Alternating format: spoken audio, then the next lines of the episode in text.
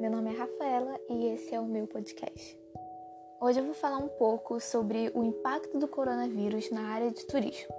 Porém, antes de qualquer coisa, eu acho interessante sabermos exatamente o que é esse vírus que está causando tanta dor e sofrimento ao redor do mundo. Se vocês entrarem no site do Ministério da Saúde, vão perceber que eles dão toda a informação necessária para se prevenir e entender a doença. Eles informam que o coronavírus é uma família de vírus que causam infecções respiratórias e os primeiros casos ocorreram em 1937. Porém, esse novo agente do coronavírus, o conhecido Covid-19, foi descoberto no final do ano passado, em 2019, com seus primeiros casos registrados na China. Com o aumento do número de pessoas infectadas e de mortes, governos de diversos países decidiram colocar as pessoas em quarentena. E assim, parques, hotéis e pontos turísticos diferenciados também tiveram que fechar, no intuito de evitar aglomeração de pessoas.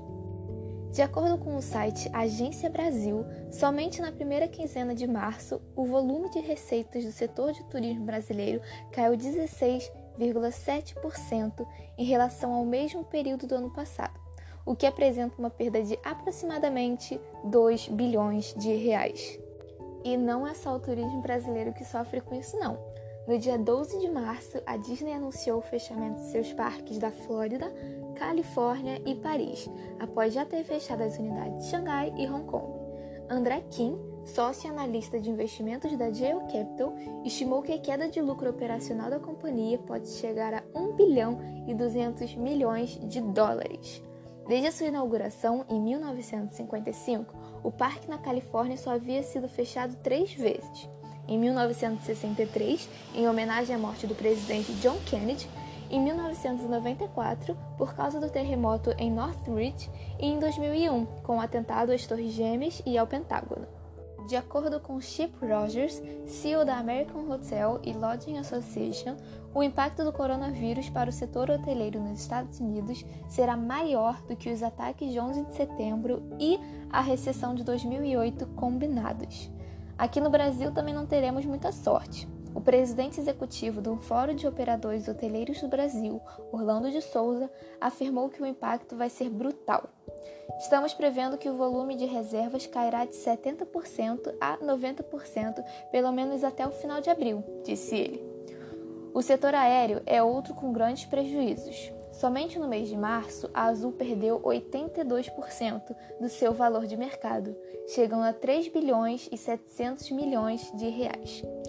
As concorrentes Latam e Gol seguem da mesma forma. As ações da Latam registraram queda acumulada no ano de 47% e da Gol 65%. Para tentar ajudar o setor aéreo, na penúltima semana de março, o governo federal lançou três iniciativas editadas por meio da medida provisória, sendo elas postergação do recolhimento das tarifas de navegação aérea, adiamento do pagamento das outorgas aeroportuárias sem cobrança de multas e prorrogação das obrigações de reembolso das empresas. É realmente um tempo difícil para todo mundo. E eu arrisco dizer que a área do turismo é uma das que mais está sofrendo nessa pandemia. Mas não adianta se desesperar. O melhor a se fazer no momento é esperar essa crise terminar, com o máximo de pessoas saudáveis possível e aos poucos ir se reconstruindo. Hoje eu vou ficar por aqui. Obrigada a você que ouviu. Fique bem, fique saudável e até a próxima.